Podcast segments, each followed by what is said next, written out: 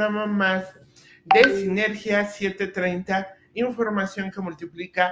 Yo soy Rosario Guiberra y estamos transmitiendo en vivo y en directo una vez más y este año con una invitada especial, la doctora Rocío, Rocío Garza. Arza. Arza, perdón. Yo cambiando el nombre del papá, el apellido del papá. Y vamos a hablar de cosas súper interesantes eh, cosas que todos debiéramos tomar muy en cuenta, vaya que son importantes en nuestro día a día, en nuestro ver, en nuestro crecimiento, en esa parte interior que necesita estar fuerte para poder estar bien hacia el exterior. Correcto. Y no, no importa que seamos hombres y mujeres, al fin y al cabo, como seres humanos, es importante que atendamos esos aspectos y para ese tipo de cosas, qué mejor un especialista en la materia que sabe de lo que habla, que tiene experiencia en esto y demás. Y para ello, ella nos va a platicar qué hace de, tu experiencia y demás. Hablábamos fuera del aire, porque esto empezó hace rato, eh, hace unos minutitos, estábamos platicando de este tema de, de las mujeres luchonas y entronas y guerreras que arriba y adelante y demás cuán importante es esto, pero con un alma sana. Claramente. Es más poderosa, sin duda, porque no hay límites. No hay nada que te pueda detener cuando esto, dentro y aquí, estamos bien. O sea, ¿qué, qué te puede detener? Claramente. Yo creo que aquí podemos empezar un poquito el tema del día de hoy. Antes que nada, creo que me gustaría presentarme. Las personas que me conocen o pacientes que han estado conmigo saben que lo primero que yo hago es presentarme, porque la presentación es una situación en donde te puedes identificar, en donde puedes ver eh, el especialista que está hablando eh, acerca de este tema tan importante que nos aqueja día a día y creo que a todos los seres humanos, que es la codependencia y la agresión normalizada dentro de un mismo país o un mismo continente. Entonces, bueno, mi nombre es Rocío Arza, yo soy doctora en psicoanálisis. Eh, mi licenciatura fue en psicología, tengo una maestría en psicoanálisis en el Instituto Mexicano de Psicoanálisis y después hice mi doctorado igualmente en el Instituto Mexicano de Psicoanálisis. Eh, también me gustaría aclarar un poquito aquí, tengo 15 años de experiencia ya dando terapias de manera continua, eh, casi diario. Intentamos que sea de forma lo más eh, que se pueda seguir. Y eh, dentro de estos 15 años, te voy a platicar que yo me topé con algo muy interesante. El 90% de las personas que llegaban a mi consultorio era por problemas de pareja. Y eso se me hizo sumamente interesante, porque algo que a los seres humanos hace vitales, los hace entrar en sociedad, tiene que ver con los vínculos.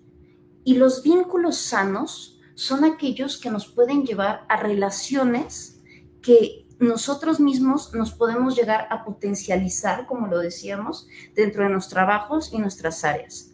Ahora, hay temas muy importantes como este, que es la codependencia, que nos llegan a frenar o podemos llegar a tener cierto tipo de trastornos, ya hablando en el área psiquiátrica o en el área ya dentro del el psicoanálisis en sí.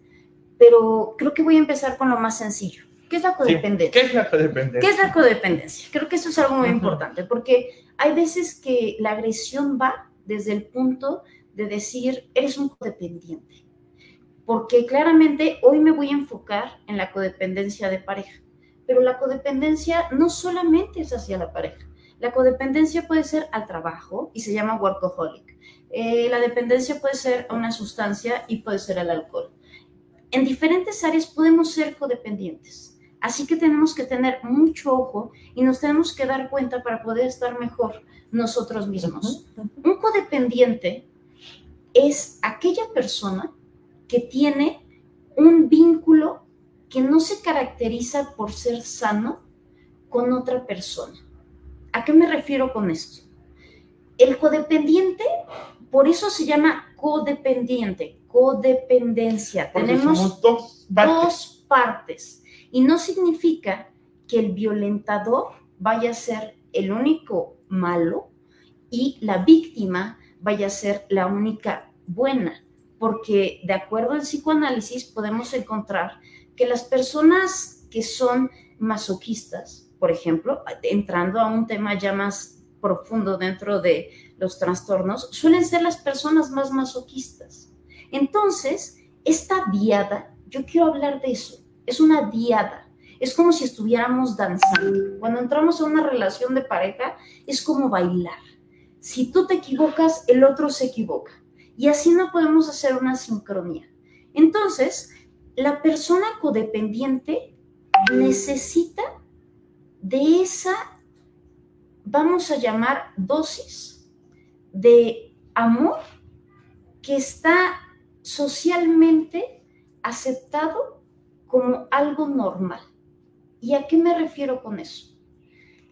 Mm, tanto hombres como mujeres, no quiero dejar de lado a los hombres, pero estamos muy acostumbrados a comportamientos violentos. Estamos muy acostumbrados a golpes, gritos, y hay veces que no sabemos identificar qué es la violencia.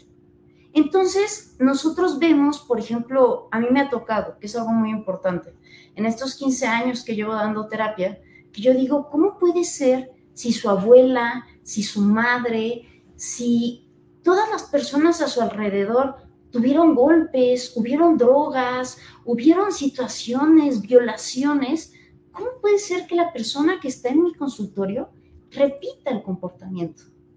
Entonces, yo cuando terminé el doctorado me preguntaba esto muchas veces y creo que estos años me ha dado un poco de respuestas. Y me doy cuenta que las personas que están dentro de una relación codependiente no están mal, simplemente no tienen las herramientas para poder ver qué es lo que está sucediendo realmente en la relación. Y esto te puede llevar a tener 60 años, 70 años de edad y seguir sin darte cuenta. Claro. Y, seguir viendo, eh, como se dice coloquialmente, viendo la paja en el ojo del vecino, pero no ser capaz de ver la viga que tenemos en el nuestro. Correcto. Algo muy importante aquí es que, por ejemplo, si yo te digo que, por ejemplo, este libro este libro es negro, y yo te digo que este libro es negro, y este libro es negro, y este libro es negro desde que tú naciste, te apuesto que cuando seas grande me vas a decir que el libro es negro, aunque el libro tal vez sea amarillo, no importando el color. La adecuación a la normalidad es lo que lleva a poder tolerar los comportamientos codependientes. A normalizarlos. A normalizar la violencia. Si uno está acostumbrado a que llegue a casa y su papá o su mamá, porque sigo aclarando, es de los dos lados, mamá o papá grita, golpea esto, aquello, cela, los celos, cela, eh, porque yo me he encontrado con muchas personas que dicen, es que no me aman si no me celan. Y yo digo, no, no, no, no, no. Eso es algo que tal vez está un poco equivocado. Si se dan cuenta, es una agresión normalizada. Entonces, eh, esta parte de todo lo que estamos viendo nos refiere al punto más importante aquí, que sería cómo poder hacer algo para intentar mejorar la calidad de vida de las personas. Y esto yo lo llamo medicina preventiva. Me gustaría empezar el día de hoy con una imagen que se llama el violentómetro. El violentómetro eh, fue creado por el Instituto Mexicano, de, el, Instituto Politécnico Nacional, perdón. Eh, ellos son los que crearon el violentómetro. Y el violentómetro habla acerca de la peligrosidad. De hecho, ya lo están transmitiendo. Si están en vivo, si no están en vivo, no se preocupen, yo lo voy a ir señalando aquí cada una de las etapas. El violentómetro es aquello que nos habla acerca de una palabra que no existe, pero que debería de existir, la peligrosidad. ¿Qué tan peligroso es el comportamiento que está haciendo una persona y qué tan peligroso es nuestro comportamiento de aguantar a una persona o de soportar o de creer que tienes que aguantar ese tipo de situaciones para ser amado. Entonces... Porque si no lo hay, no te ama. Exactamente. Algo está haciendo mal que no me maltrata y por eso entonces ya no me ama. Normalizarlo es, wow, o sea, sí. Entonces, para poder empezar un poquito, ya que esto es muy fuerte y algo que me gustaría señalar es que yo he tenido casos, eh, no voy a entrar en detalles por la confidencialidad, pero he llegado a casos en el violentómetro, si se dan cuenta, va del 0 al 30 y yo he tenido personas que han llegado al 30, lamentablemente. Eh, ¿Cómo empieza? Empieza con bromas hirientes. Si se dan cuenta, el violentómetro está dividido en tres áreas. La primera es la amarilla, que dice, ten cuidado, la violencia, la violencia, perdón, aumentará. La segunda es reacciona, no te dejes destruir. Y la azul es necesitas ayuda profesional de manera urgente. ¿Qué pasa al principio? Bromas hirientes. Las bromas hirientes es algo típico. De hecho, hasta viene dentro de la parte mexicana. Llegamos a hacer bromas que pueden ser hacia el cuerpo de las personas, hacia la mentalidad, hacia esto, pero quebrantamos un límite. Esto es algo muy importante que quiero que sepan. Cada que una persona dentro de una relación pasa de un límite a otro, de un número a otro, es porque se hace una, hay un gran quiebre dentro del límite que se supone que uno debería de poner ante esta circunstancia. Después, ya con el reloj de la violencia, voy a tratar de explicar por qué aguantamos. Okay, Entonces, empezamos con las bromas hirientes, posteriormente nos iríamos con el chantaje. Si hay alguna palabra que el público o que eh, usted me gustaría, le gustaría profundizar con gusto, lo haremos. Entonces empezaríamos con las bromas hirientes, posteriormente sería chantajear a la pareja, mentir, engañar, ignorar la ley del hielo. Creo que eso es algo importantísimo. Todo mundo piensa que la ley del hielo no es violencia, pero el hecho de negarle el habla o la capacidad de poder llegar a un diálogo sano a la otra persona es violencia. Quiero detenerme. Chantaje. ¿Chantaje es igual a manipulación? Eh, ¿Va de la mano? Va de la mano. Va de la mano. A ver, eh, desde donde yo lo entiendo, hablo por mí y quizá por algunas personas, para mí la manipulación, así me lo enseñaron, es eh, cuando tú mueves o llevas la voluntad de la otra persona para un beneficio propio. Exactamente. Si yo me voy a beneficiar, entonces estoy manipulando. Si el beneficio es para esa persona, por el caso de los hijos, ¿no? El caso de los hijos, entonces estoy guiando, no estoy manipulando, estoy guiando. Es como te estoy acompañando, pero considero, hablo de niños pequeños, por supuesto, que el camino que estás tomando no es por donde debes ir y entonces te explico, te digo, eh, preveo todo esto, aquello, pero en niños chiquitos entonces no es manipular, es guiar. Si lo hiciéramos, porque también es chantaje para los niños. Ah, no, sí, por supuesto. Claramente, si tú... Si no, como llegas de adulto a estar, sí, así como no. Exactamente. Sí, sí, como no. Desde un principio, y como yo lo decía, eh, algo muy fundamental es la educación y la educación primaria. Desde qué mamas dentro de tu propia familia, y no en el sentido negativo de la palabra. Sí, sí, sí, desde cuando una madre está dando pecho hasta desde la madre que está engendrando a su propio hijo. Entonces, el chantaje sí, el chantaje es uno de los principales niveles al principio, pero sí, es una forma de guiar la conducta del otro teniendo tú un beneficio propio. Por eso es violencia, porque no estás ayudando al otro para mejorar, sino te estás ayudando a ti en base al otro. Claro, ok. Posterior a eso, eh, sería ignorar la ley del hielo, Luego viene una parte muy importante que son los celos, celar. Después seguiría culpabilizar, que es cualquier cosa que pase es tu culpa. Entonces, aunque tú hagas circo, maroma y teatro, vas a tener la culpa. Entonces, después de eso viene el punto 7, que es descalificar. Después sería ridiculizar, ofender. La 9, humillar en público. Y todavía esto estamos en el principio. Humillar en público. Después, intimidar o amenazar. Prohibir o controlar. Aquí viene un tema, algo que quiero que sea muy importante para ustedes. El celular. La clave. Te checo. Redes sociales. Te checo el WhatsApp. ¿Con quién estás hablando? ¿Qué estás haciendo? Aquí ya empezamos a entrar a una fase muy increíble que es controlar completamente a la persona y tener el poder. Pero ese poder tú, te, tú se los das. Sí, porque estás totalmente acostumbrado desde niño a que el poder en el otro es normal. Y no puedes tú interiorizar y darte cuenta que el propio poder de tu vida lo tienes tú. No necesitas de otra persona.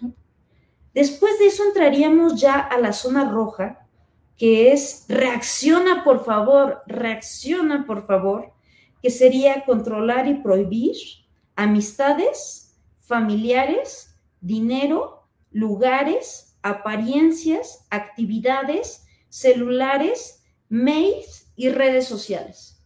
Creo que muchos aquí nos podemos identificar con eso.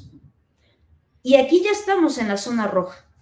Posteriormente vendría la destrucción de artículos personales, como aventar tu celular y romperlo, como romper tu computadora, cómo hacer ese tipo de situaciones, eh, las cosas que sean valiosas para ti, eh, manosear, o sea, ya pasar el límite a la cuestión sexual. Vamos a empezar a entrar en el tema delicado que es la sexualidad. Eh, caricias agresivas, ¿qué significa eso? Pellizcos en, tal vez en los pezones, tal vez fuertes bofetadas, tal vez agresiones de tipo físico, que uno la siente, pero en el momento que está en la codependencia, que yo quiero que ustedes sepan que es una enfermedad. Punto número uno, es una enfermedad como un alcohólico. Si tú le dices a un alcohólico, deja de tomar, no lo va a hacer. Tiene que decidirlo. A un codependiente, si yo le digo, te va a matar, no lo va a dejar hasta que se dé cuenta que puede llegar a pasar esto. Por eso es que yo aprovecho este espacio que agradezco de todo corazón. Nosotros aquí más. Para poder dar esta medicina preventiva. Después sería eh, golpear jugando, como por ejemplo el puñetazo, el este, el típico, ah, pues es que no fue, solamente fue un juego, discúlpame. Pellizcar, arañar, empujar, jalonear, chantajear, patear, encerrar y aislar. Encerrar y aislar es algo importantísimo. Cuando las parejas ya empiezan a transgredir tu espacio personal, ya estamos casi entrando a la zona azul. En la zona azul eh, nos podemos dar cuenta que encontramos amenazar con objetos de armas, amenazar de muerte, forzar a una relación sexual que se considera violación, abuso sexual, violar, mutilar y asesinar. Esto, el violentómetro está comprobado. No es algo que como a veces nos dicen en las ciencias, como la psicología o como el psicoanálisis, que nos dicen es que no es comprobable, porque todos somos distintos. Ok, estoy de acuerdo. Pero el violentómetro es tan importante para la educación de las personas porque nos enseña con una forma comprobable y algo que es científicamente establecido en México, cómo podemos llegar a matar a una persona o caer dentro de las manos de una persona y ser asesinado o asesinada por una relación codependiente, que se me hace sumamente fuerte. Demasiado fuerte. ¿Y sabes qué es lo más interesante que eh, tengas la edad que tengas. Has escuchado, eh, has escuchado ya mucha a muchas personas, porque además tú eres súper joven. Entonces, por eso no quiero, por eso no quiero entrar en detalles. Eh, has escuchado a muchas personas, tienes 15 años de actividad ya en esto. ¿Tú te has percatado que a quienes les cuesta más trabajo, cuándo nos cuesta más trabajo entender, asimilar, darte cuenta, crear conciencia, no sé qué sinónimo es, eh, elegir, em, de que eres una persona codependiente y de que eres a lo mejor el victimario eh, la mayoría de las veces o siempre, y en otras eres la víctima. Em, y, o sea, ¿cómo te das cuenta? ¿Cuánto, qué porcentaje más hay de hombres o de mujeres?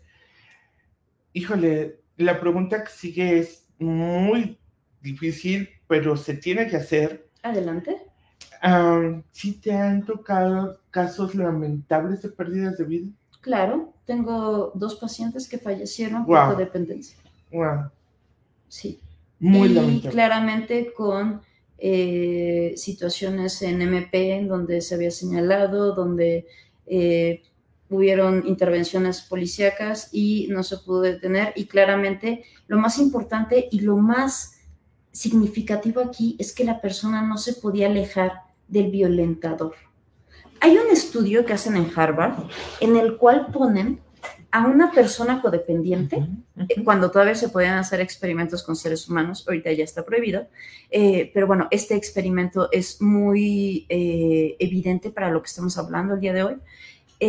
hay un experimento en Harvard en donde ponen a una persona codependiente, ponen a una persona adicta a la cocaína y ponen a una persona adicta a la heroína.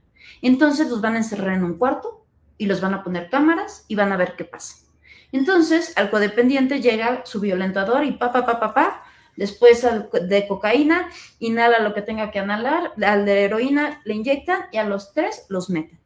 Ahora, lo que se supondría es que la persona que mete algo dentro de su cuerpo va a tener una reacción. Ahora, lo más impresionante en este experimento es que la reacción de las tres, de las tres personas dentro del proceso de abstinencia es exactamente el mismo. No hay diferencia. Aunque en el codependiente no haya entrado nada dentro de su cuerpo más que sus emociones. Esto aclaro y lo señalo porque se me hace sumamente significativo que el cuerpo humano pueda ser tan tan, tan fuerte como para poder llegar a tener procesos de abstinencia igualitarios en la heroína como en los procesos codependientes. Es decir, que las hormonas funcionan exactamente igual y tu cerebro no diferencia aquello que le genera tal emoción. Pueden ser hormonas, pueden ser eh, todo lo que procesamos, endorfinas, puede ser desde la adrenalina, pueden ser diferente tipo de, de, cosas que hay dentro de nuestro cuerpo, de hecho hasta la hipófisis, o sea, entrando a detalle dentro de la parte neuronal, nos lleva a tener este tipo de situaciones. Ahora, para tratar de explicar, porque es un tema sumamente interesante y complejo, eh, para tratar de explicar, porque es creo que algo muy importante, por qué la gente aguanta, quiero explicar el reloj de la violencia. Entonces, todos, por favor, vean un reloj. Un reloj casual. ¿Ok? Vamos a empezar a las 12 del día. Ok. Las 12 del día empieza con la situación de los enojos comunes. Se llama el desgaste. O sea, las peleas comunes de todos los días, de la pasta, de, no sé, no tendiste la ropa, eh, los, pleitos que tenemos comúnmente dentro de, una pareja. Pero a las 4 de la tarde hay un suceso que es el suceso desencadenador. ¿Qué es eso? El suceso desencadenador es algo que te pasa que en el momento es tan fuerte de asimilar que no puedes frenarlo ni poner límites. Por ejemplo, una palabra altisonante, por ejemplo, un golpe, por ejemplo, eh, una amenaza. Elevar el tono de voz. Elevar, simple y sencillamente elevar el tono de voz. Pero lo más importante del momento desencadenante en la medicina preventiva es que ese momento es doloroso. Se siente aquí, se siente aquí, se siente acá. Y tú sabes que algo no está bien, que algo se quebró. Ahora, cuidado, porque siempre el momento desencadenante va hacia arriba, nunca va hacia abajo. Es como si fuera una piedra en el riñón. El dolor jamás va a bajar, siempre va a ir hacia arriba, hacia arriba, hacia arriba. Entonces los límites cada vez van a ser rotos de una forma más grande. Por ejemplo, si yo ya te elevé el tono de voz y vi que me aguantaste, la próxima vez a lo mejor te diga una grosería, a ver si me aguantas. Y cuando uno está enamorado, tal vez es mucho más difícil porque claramente tiene proyectos de vida, tiene sueños, tiene anhelos que no quiere que se frenen porque algo está pasando. Después de las 4 de la tarde en adelante, empieza lo que se llama el momento de la separación. En el momento de la separación, por ejemplo, si yo me levantara y empezara a asfixiarte, ¿tú qué harías? tratas de defenderte. Me quitas. Claro, te empujo, grito, tratas de gritar, pegas. Eso pasa en el reloj de la codependencia. ¿Por qué? Porque alejas a la persona, porque sientes que algo no está de manera correcta y a la hora de alejarlo es exactamente cuando tú empiezas con la codependencia a extrañar a la persona, porque la persona pequeño detalle. Cuando te conquistó, era increíble, era fascinante. Era amorosa, era amoroso, era tierno, era cariñoso, iban a un cine, iban a hacer. Entonces empiezas a extrañar y te empiezas a acercar. Para las nueve de la noche se viene el perdón. Y quiero aclarar que algún día escuché no voy a decir absolutamente de nadie quién es, pero de verdad, su pareja le dijo, perdóname, se me metió un demonio, entonces tengo que ir con un chamán a que me lo saquen. Y ella lo perdonó. Entonces, en el perdón vienen flores, vienen, voy a cambiar, te lo juro, vamos a empezar de cero, la relación va a ser mejor, vamos a mejorar, te prometo que voy a ir a terapia, te prometo que voy a cambiar. Y después de ahí, a las 10 de la noche, viene lo más importante y lo más fundamental. Y por favor, quiero que lo tengan muy en cuenta. Por dos horas, de 10 a 12, se da la luna de miel. Porque como el agresor ahora ya está masoquista, porque ya se la va a ir la presa, se vuelve otra vez la persona más dulce de este planeta. Entonces, los codependientes, por 12 horas, dos horas, permiten que los maltraten por 10.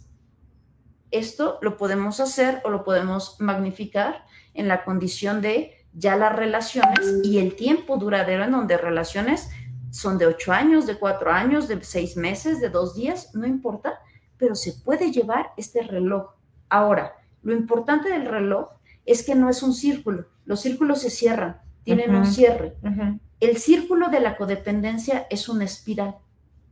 Y la única solución para poder salir de la codependencia es, uno, si ya está muy avanzado, dejar la relación. Y dos, si se puede, intentar hacer una mejora a través de ayuda profesional. Aquí yo quiero aclarar que la codependencia es una enfermedad que debe de ser tratada por un especialista. Un especialista que tenga la capacidad de poder ayudar a esa persona a salir de ese espiral de locura y muerte. Y fíjate que el tema de espiral es bastante puntual porque en efecto los pensamientos que, se tienen en una relación de codependencia van así, En espiral. Y aparte son rumiantes, como las Sí, vacas. exacto. Son rumiantes. Y aparte hay una parte fundamental que es ahí donde viene, perdón que me ría, no es que me estoy riendo del tema, pero es que nos estamos identificando, estamos haciendo un vínculo. Ajá. Eh, aquí lo importante es que la persona anhela esas dos horas. Eso es lo importante. La fe, cuando te estás dando cuenta que las cosas te están doliendo. Y como estamos acostumbrados a, si te duele, trabajaste, si te duele, sales adelante, nos tenemos que dar cuenta que el amor no es eso. Y por último, para finalizar esto, para no sé, entrar en el proceso de tus preguntas y las preguntas del público, eh, me gustaría hacer una analogía. Una relación sana es como ir en un, en un, sí, en una, en una lanchita. Cada quien tiene que remar. Cada quien tiene su puesto. Si se dan cuenta, yo no voy encima de la otra persona, ni la otra persona va encima de mí. Claro. Cada quien va remando, porque todos los días nos vamos a trabajar, hacemos cosas, entonces cada quien va remando. ¿Qué pasa con las relaciones codependientes? Pues la persona se tira al agua, se sujeta del este, no rema, y por ejemplo uno, si la otra persona no está remando y uno sí está remando, pues uno va a pensar que está avanzando, pero está dando vueltas. Porque si solamente remas de un lado, vas a dar vueltas en el espiral de la codependencia.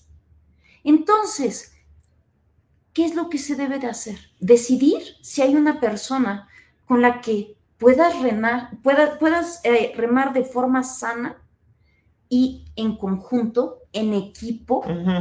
O- En equipo. vas a tener que soportar todo lo que es una relación. El amor no es soportar. El amor es intentar hacer que la otra persona muestre a la vida con tu apoyo la mejor versión de sí mismo.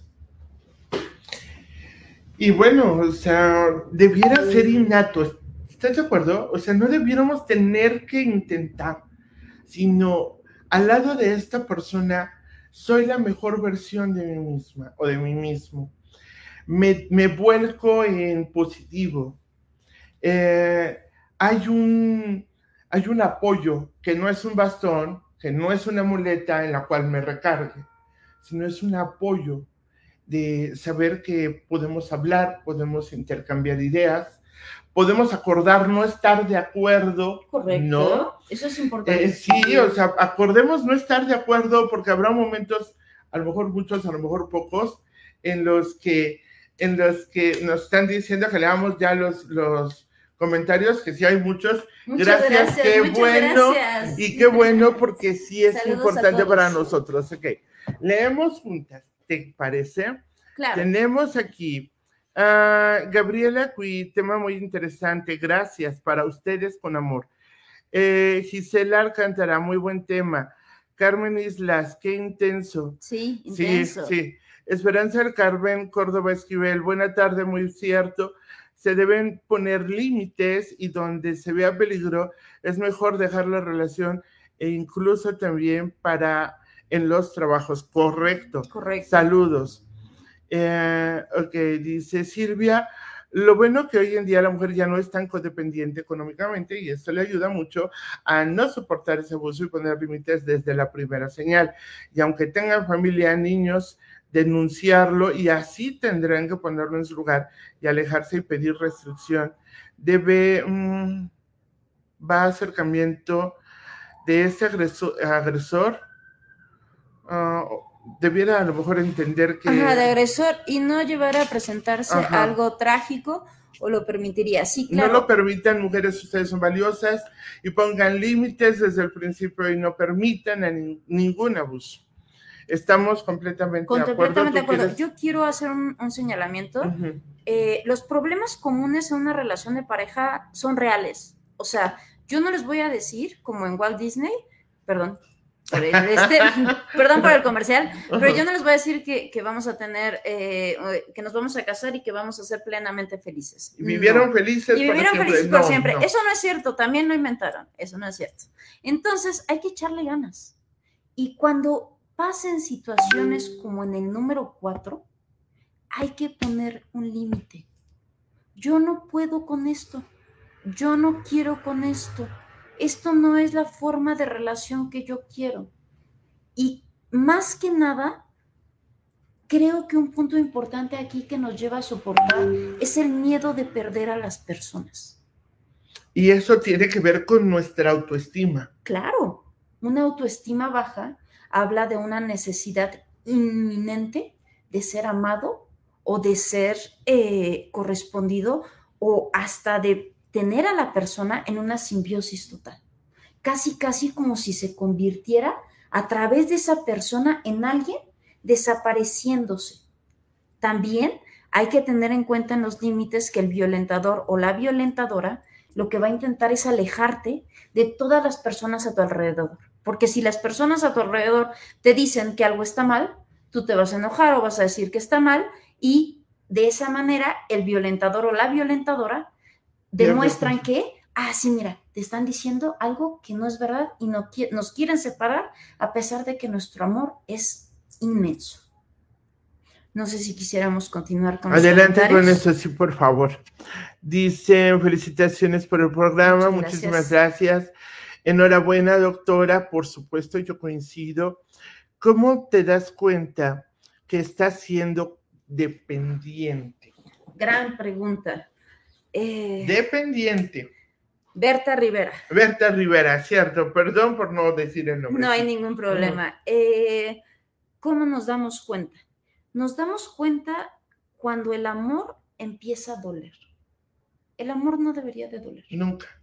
Tiene procesos difíciles, tiene momentos difíciles, pero no debería de doler, porque lo que duele es aquello que te está lastimando a ti y que no deberías de soportar. Y que mina tu autoestima, ¿estás de acuerdo? Totalmente. Y desde el número uno, desde el número uno duele. Sí. Y el dolor, a ver si voy entendiendo, si desde el número uno duele, sí. y lo que es una broma que ya hiriente, que, que lastima mi autoestima y duele, y que se queda aquí y que, que duele acá, y que rasga y que va a crear una cicatriz, que el día de mañana esa cicatriz si vuelve a, suceder una situación así, se abre y la cicatriz se va haciendo más grande. Y cada que me acuerde va a doler, además. y tenemos que superar y, y, y, y, sanar y olvidar y perdonar. Freud, Freud llamaba esas heridas que estás mencionando huellas némicas. ¿Huellas? Huellas némicas. Estas huellas némicas son, si tú tienes un corte interno, usualmente hay un derrame. ¿Por qué? Porque por dentro es más difícil cicatrizar que por fuera. Entonces, las huellas némicas, Freud las menciona como aquellas cosas, como aquello que te dijeron tus padres, como aquello que te dijeron tus familiares, que se van a quedar por siempre contigo. Ahora, ¿qué hacemos en terapia? En terapia lo que intentamos es que estas huellas némicas sean vistas, sean analizadas y como diría Lacan, tenemos que quitar todo, dejar los cimientos, agarrarnos del psicoanálisis, agarrarnos de la terapia, ver el cielo, darnos cuenta que hay miles de estrellas que nos iluminan y que hay luz y empezar a construir algo nuevo en base a nuestro aprendizaje y crecimiento porque no tengan miedo de ser codependientes. Todos hemos sido codependientes, yo he sido codependiente, pero de esas experiencias, aunque sean negativas, siempre se aprende. Y eso es lo más enriquecedor. Y no se trata de que vayamos por la vida siendo codependientes para aprender, porque podemos aprender desafortunadamente, pero qué bueno que lo aprendamos, qué malo que tengamos que aprender también de esa manera, pero viendo, eh, decían antes, eh, los antiguos que se debe o se debiera aprender en cabeza ajena, experimentar en cabeza ajena. Digo, es lamentable hablar así, escuchar eso y demás, pero tienen un punto, tienen un punto. Si ya estamos viendo que en otra, en otra pareja, en otra persona, está sucediendo esto, aquello, y entendemos que eso es negativo y que daña y que lastima y muchas cosas, y aprendemos la lección, a lo mejor se fortalece nuestra autoestima y a lo mejor en una de esas, si no podemos ayudar directamente a la persona, sí que le podemos recomendar a lo mejor un, buen profesionista o, simplemente sugerir, sabes que tienes que ver a un psicólogo, tienes que ver a un psiquiatra, a lo mejor el psiquiatra dice, no es para mí, esto primero debe atenderlo a un psicólogo y a lo mejor si el psicólogo entiende que hay algo más, pues lo va a derivar conmigo. Claro. Pero eso es lo que debiéramos em, hacer, sobre todo eh, visión. Visión. Y yo creo que algo muy importante es dejar un poco los tabús existentes y tratar de buscar una mejor calidad de vida. Qué difícil amarnos de verdad. Y yo creo que el principio aquí es amarse a uno mismo. Y creo que lo difícil a veces es amarte a ti mismo porque te ves al espejo y no te ves atractivo, atractiva, no te ves bonito, no te consideras suficiente, no te consideras sensual, no te consideras a lo mejor atractivo para la otra persona y eso es lo que no da la fortaleza. Cuando eso debería de ser alimentado desde la infancia claro. por la parte materna y paterna. Y eso no quiere decir que tenga la culpa el papá y mamá, pero no, no, no. es lo que se aprende cuando uno va creciendo. Es la programación que vamos teniendo en el cerebro. Exactamente. Wow. Dice eh, Reno Rice, Racing. Eh, saludos, Ro, eres el mejor, gracias por todo y efectivamente una relación sana debe remar hacia el objetivo de ambos. Correcto. Qué bellas palabras y que, que bien ilustran lo que debiera ser, Correcto. ¿no? Dice Rosa, Arza. Muy profesional los comentarios de la doctora Arza, claro. Eh, Olivia Rivera, felicidades. Laura Rivera Luna, no. Lona. Eh, qué interesante tema, sí, sobre todo trascendental. Eh, Grisel Valdés, ¿cómo hago para decirle a alguien que veo codependencia en su relación y cómo le ayudó lo que estábamos comentando. Exactamente. Eh, muchas gracias, Grisel, por tu comentario. Y me gustaría como intentar hacerlo de la forma más coloquial y sano, como si estuviéramos como amigas. Si yo veo que tú estás en una relación codependiente, creo que lo más importante es nunca hacer una interpretación o un señalamiento o un juicio a una persona fuera de un consultorio o, o fuera de un área profesional porque es una agresión. Lo que se puede hacer es señalar. Oye, eh, yo he visto que en tu pareja o con tu pareja, pues hay como cierto tipo de comportamientos en donde yo veo que es agresivo o es agresiva. Eh, ¿Tú qué opinas? Creo que siempre nos falta, o sea, siempre regañamos, siempre juzgamos, siempre apuntamos. Mi papá decía, y bueno, papá, espero estés viendo esto, mi papá siempre decía, apuntas con un dedo, pero tres te están apuntando a ti. Entonces, cuando tú estás viendo que un amigo, una amiga está sufriendo esto, la mejor forma es decir, amiga, no quiero que te enojes conmigo, yo veo que tu relación tal vez no está siendo de lo mejor posible, te veo mal, te veo descompuesto, descompuesta, aquí tengo un número de un terapeuta que te puede ayudar, que sé que es bueno, aquí tengo un grupo de autoayuda, aquí tengo un grupo de, eh, por ejemplo, hombre, hombres violentadores, que hay grupos. ¿Ah, sí? sí, sí, claro, hay grupos de hombres violentadores, violentadores. Oye, ¿qué tal si te parece esto? Y siempre yo creo que no es regañar ni juzgar, sino darle a la otra persona una salida o una posibilidad de avance. Estoy de acuerdo. Sugerencia. ya aprendí. Ok. He entendido y anotado, cierto. Muchas gracias. Eh, Gabriela, eh, ¿puedo ser codependiente con mis mascotas? ¿Cómo me doy cuenta? Oye, qué buena pregunta. Ay, qué buena pregunta. ¿Puedo ser codependiente con mis mascotas? Claro, claramente, porque en las mascotas depositamos lo que muchas veces en relaciones o con personas eh, tenemos amor, cariño, dedicación, y hay veces que nos, atención, o hay veces que nos refugiamos en el mismo cariño de las mascotas. Entonces, si tu terror claramente es perder a tu mascota o que tu mascota pase a otro lado, eh, sin interferir en ninguna religión, eh, creo que tenemos que entender que, por ejemplo, en el caso de los animales, porque los animalitos, los peluditos que me encantan, saludos a mi Rosetita y a mi Duna, eh, los, peluditos, De, paso, los peluditos vienen de paso y no nos van a durar los años que tal vez vamos a durar nosotros. Pero algo que yo siempre le digo a las personas que veo que aman como yo amo a los animales, es que no pierdan su capacidad de amar. Porque si pudieron amar de una manera sana a sus animales, o sea, no ser dependientes, o sea, no dejar de ir a fiestas, no dejar tu vida, no dejar de hacer las cosas, sino llevar la vida con tus animales, pero sin que tu vida se vea afectada y comida por eso. Al igual que los violentadores y las relaciones. Eso sí, sí, tienes toda la razón. Esos animalitos vienen y están para compartir contigo. Exacto. Y yo creo que lo que más nos enseñan es eso, a compartir. Y amar. Y a amar. De manera incondicional. Absolutamente.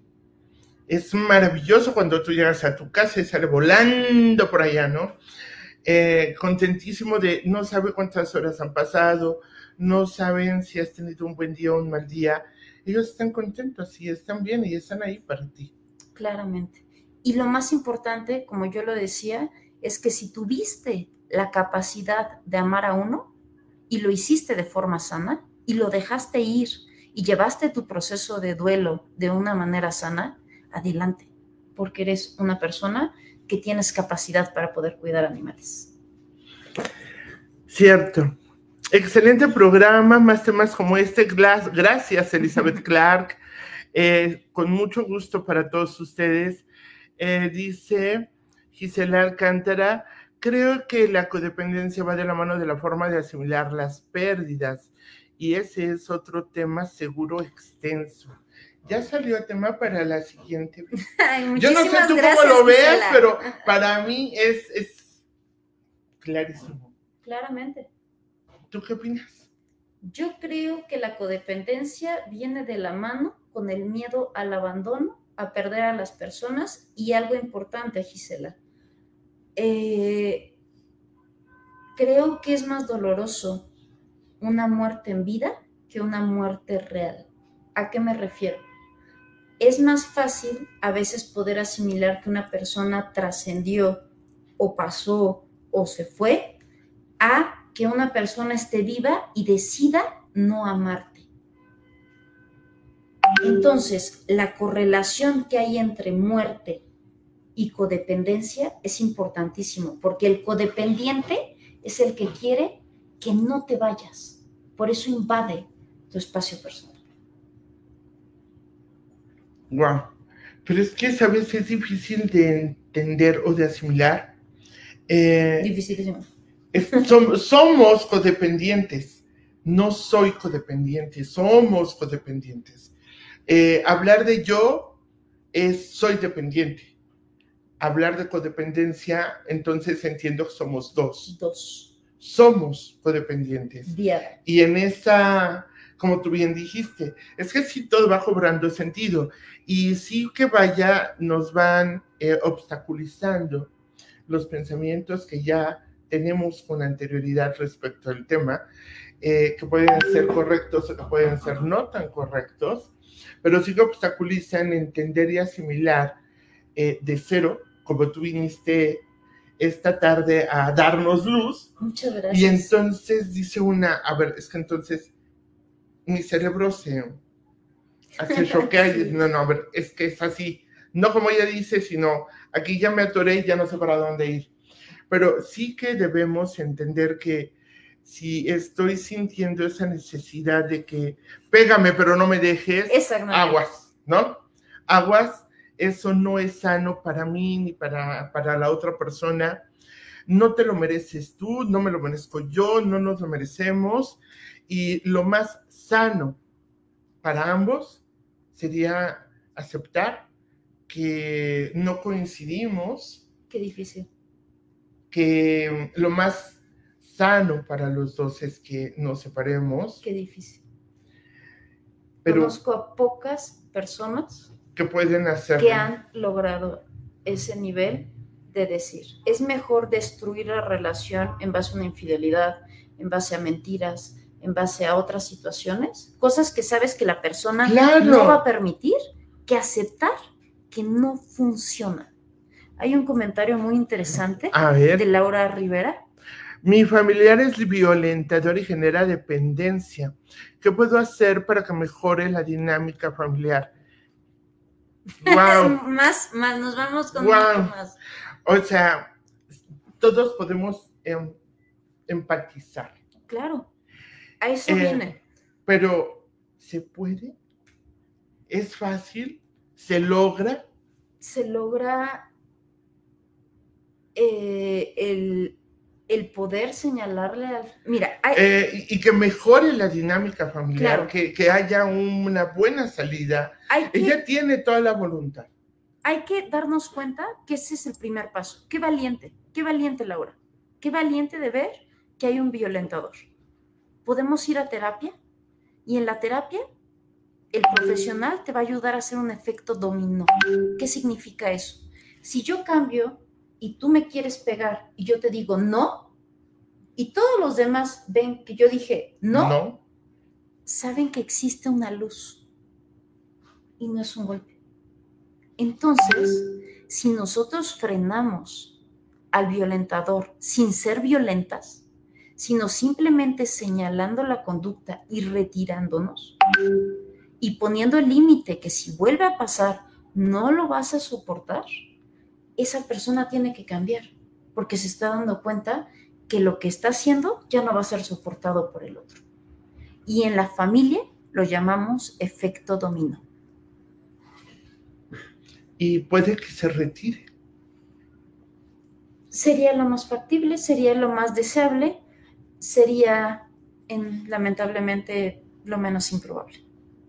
Porque a veces nos acostumbramos, como yo lo dije al principio, y por eso puse el nombre de esta ponencia, a normalizar la violencia con tal o por el miedo de quedarnos solos. Y yo les preguntaría ahí, ¿realmente se caen tan mal como para no poder convivir consigo mismos?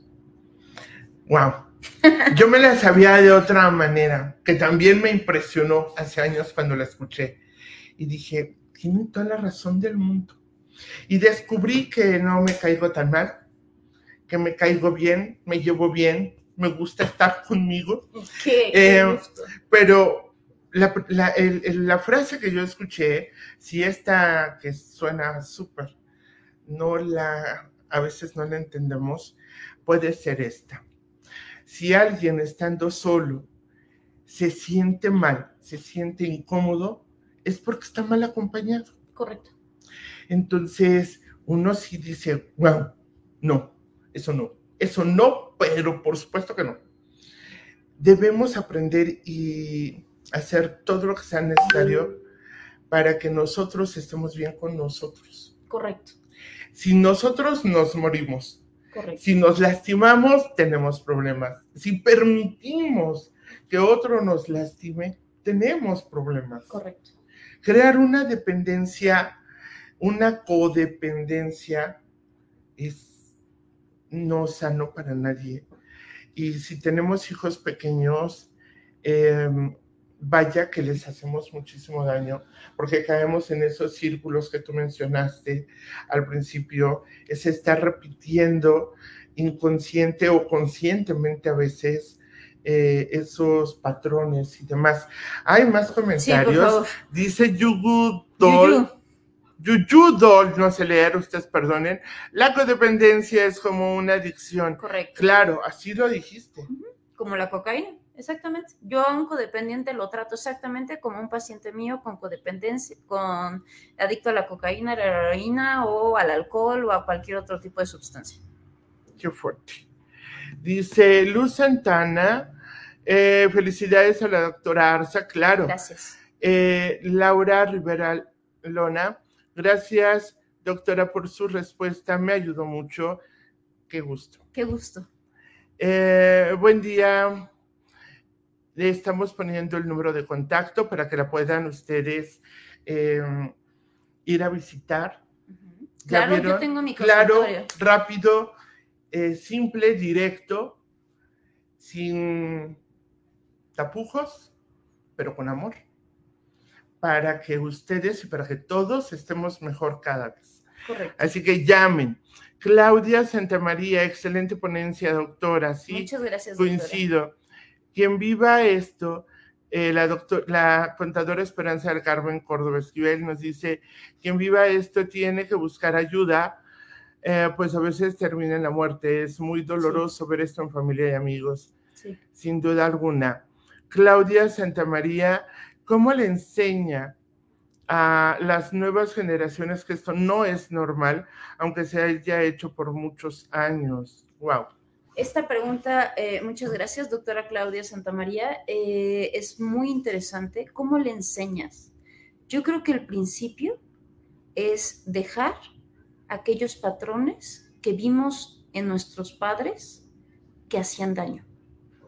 Pero ¿cómo los dejas si los tienes tatuados, si a lo mejor los normalizaste tanto que no te das cuenta de eso, pero sí que los identificas en la familia de junto, sí que los identificas en el vecino, en el amigo, en el compañero de trabajo? El codependiente no es que lo identifique, va a llegar a un punto límite en el cual el dolor va a ser tan intenso y todas las personas van a estarle diciendo que no es tan bien la situación, o va a llegar la policía, o van a llegar al MP, o van a llegar a cierto tipo de situaciones en donde yo a lo que voy es igual que el alcohol. Gracias, Yuyu, por esa, esa afirmación. Es igual que el alcohol. Hasta que la persona no acepte que sufre codependencia, no puede ser atendido.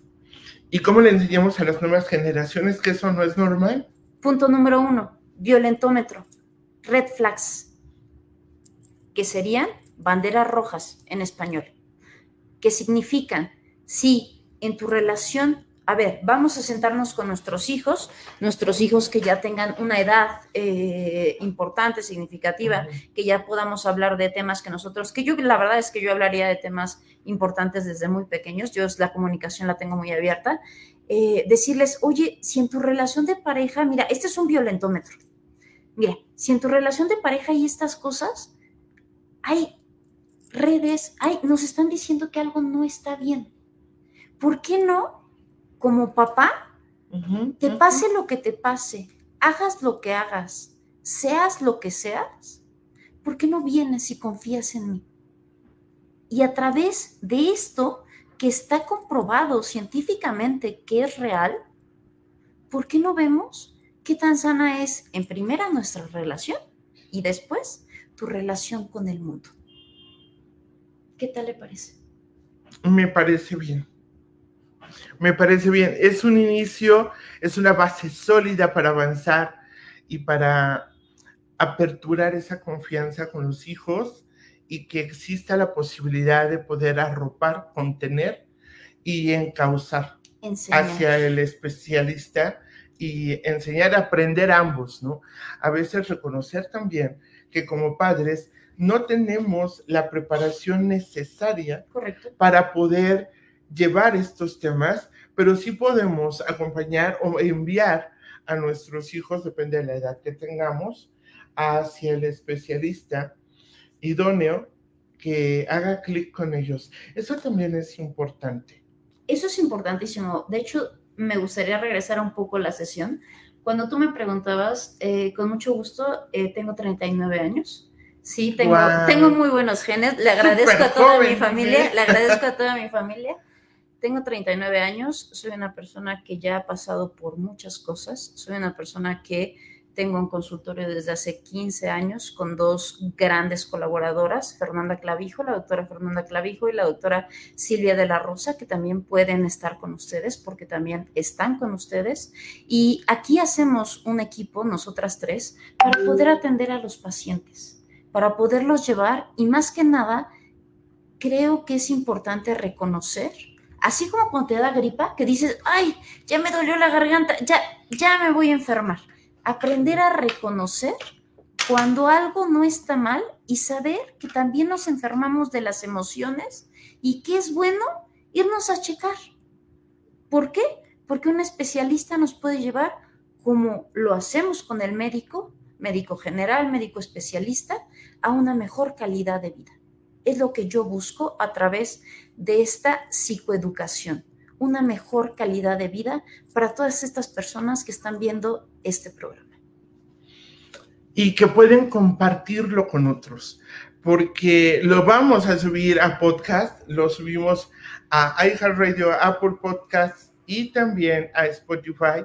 Entonces, comparten esto, si eh, nos ayudan a que más aprendamos y empecemos a conocer acerca de lo que es importante que somos nosotros mismos, seguramente que estoy segura que la doctora será los espacios suficientes para poderlos atender, para poderlos apoyar, para poderlos acompañar en estas situaciones que nunca son eh, fáciles, que nunca son sin algún tipo de dolor, pero que pueden sanar sanar correctamente y dar a luz un ser humano que se ama, que se respeta y que sabe poner límites. ¿Puedo intentar dar un pequeño, una pequeña luz más? Adelante. Voy a utilizar un libro. Es una frase que encontré. Creo que el principio para que nosotros podamos tener una vida sana tiene que ver con la empatía. Y la empatía es ponerte en los zapatos del otro. Cuando uno es violento, debería de poder ponerse en los zapatos de qué tanto está sufriendo el otro y qué tantas ganancias está teniendo uno. También el que es violentado debería de saber qué tanto está sufriendo y también qué tantas ganancias tiene de seguir en esa relación. Porque como lo decía, es una diada. Pero la empatía, la empatía puede salvar vidas. Entonces, me voy a ir a la literatura, perdón, soy ratón de libros.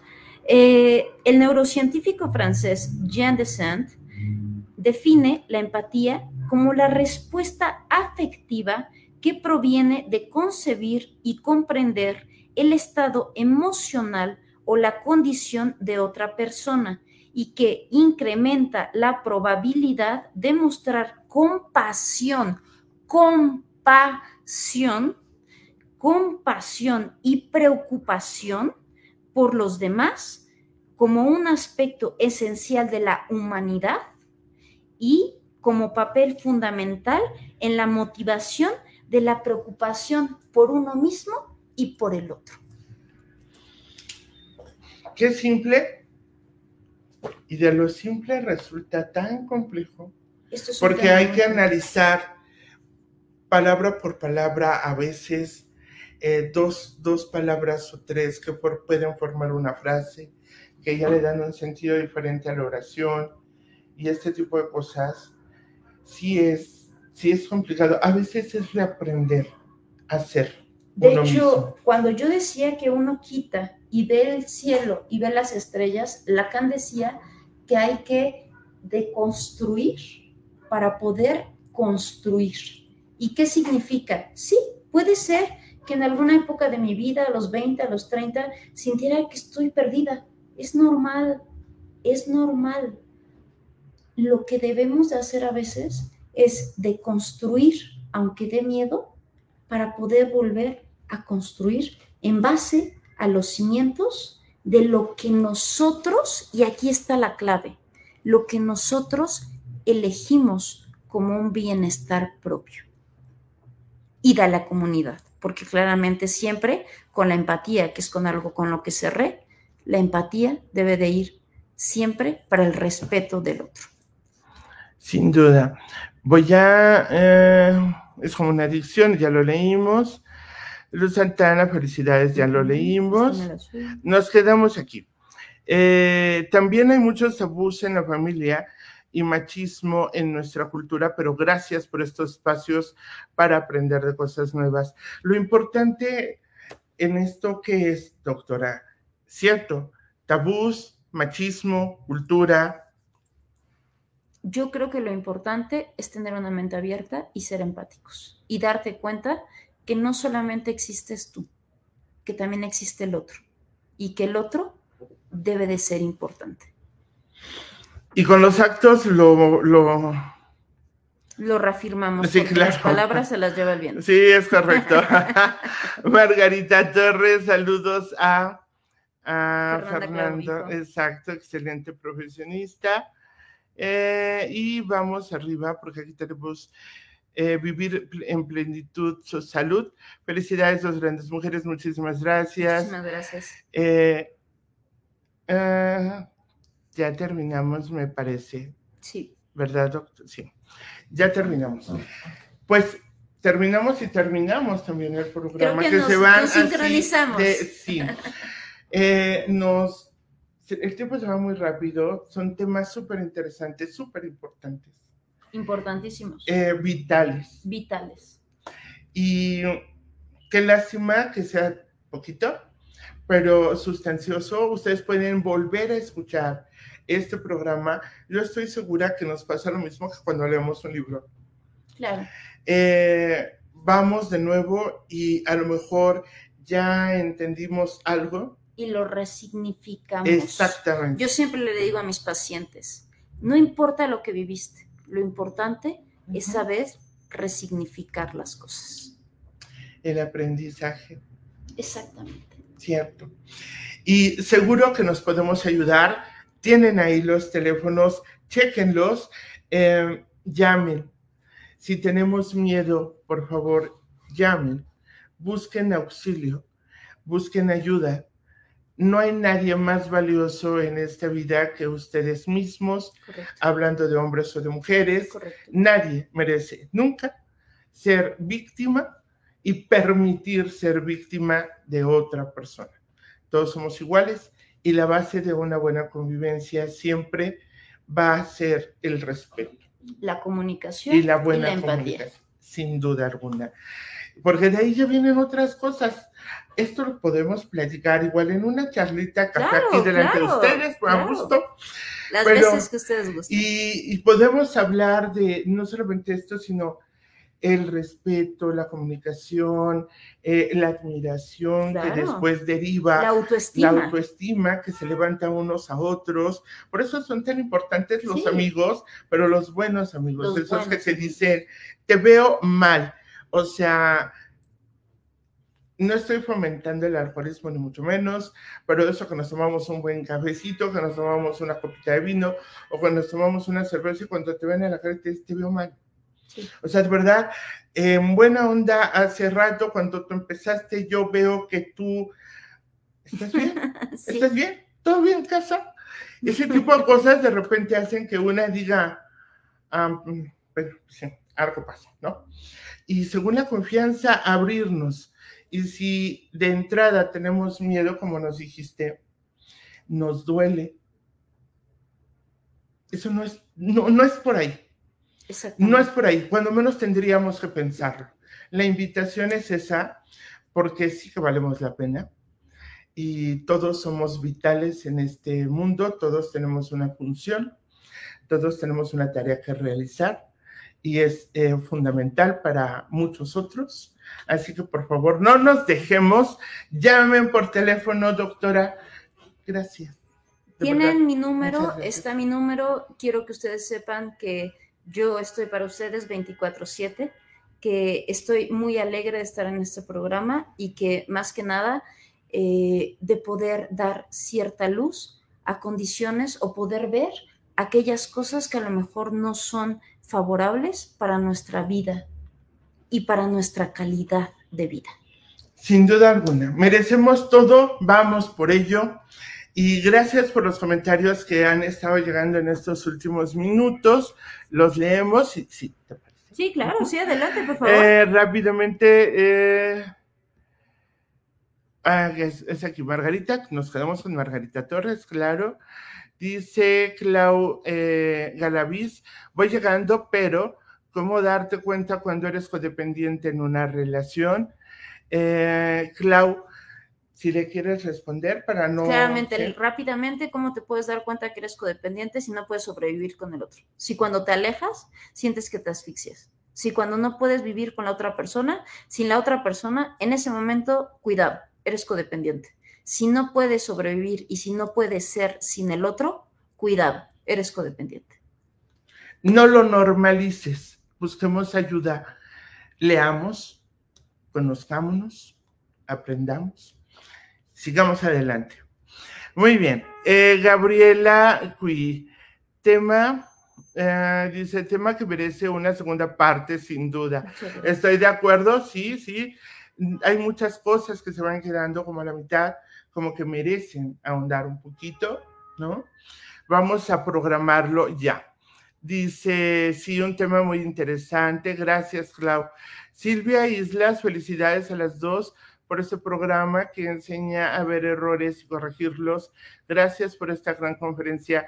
De verdad, gracias a ustedes que ponen oídos, eh, porque esto va con toda la buena intención de sumar en las vidas de todos, de que podamos ayudarnos unos a otros, de que aprendamos algo, de que me hace sentido ya con eso estamos haciendo algo bueno por todos los demás. Hay un comentario de Mesli, eh, le gustaría decir, porque bueno, Mesli, saludos, muchas gracias eh, por todo y muchas gracias por tu esfuerzo en vida. Ah, qué bonito. Muchas gracias, me uno. Humberto Quiroz, eh, no, te llevamos, es aquí. dice Humberto Quiroz, sería muy bueno que vuelvan a invitar a la doctora para que nos platique otros temas, pero por supuesto, ustedes pueden tener, ustedes mandan, yo obedezco y si ella quiere, sin tema. Así lo haremos. Mesli, gracias. Elizabeth Clark, estoy de acuerdo contigo. Pues nosotras también, seguramente, Elizabeth. Ah, Ange, Ange Beltra, Felicidades por el programa, muy interesante, son todos los comentarios. Muchísimas gracias de verdad a todos por haberse conectado. Si quieren compartir este programa, háganlo. Háganlo por el beneficio que pueden obtener otras personas al escucharlo, al verlo, al, al oírlo. Pues son conceptos diferentes, pero que por algo se puede llegar a empezar.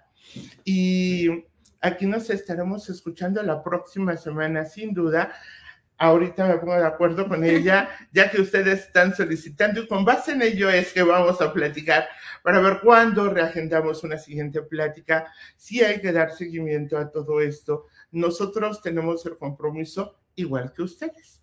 Así que ya nos encantará saber que se pusieron en contacto, que buscaron ayuda.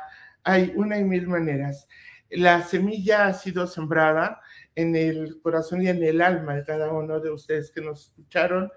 Y estamos seguras que hombres o mujeres pueden verse grandemente beneficiados con estos consejos de una experta, no de un año o dos, sino de una larga experiencia que está dispuesta a ayudar, a apoyar y a compartir toda esa enseñanza. Yo soy Rosario Guiberra, gracias doctora, gracias por estar aquí. Gracias a todos. Gracias a todos ustedes, gracias al equipo de producción Jennifer Miranda, Joana Almazán, gracias chicas, gracias Ale, gracias Reinita.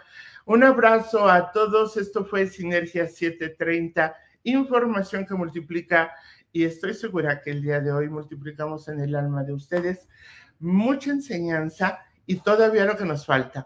Nos saludamos la próxima semana. Un abrazo a todos y muy buena noche. Hasta luego. Saludos. Hasta luego. Qué bonito. Qué bonito. ¿Te gustó?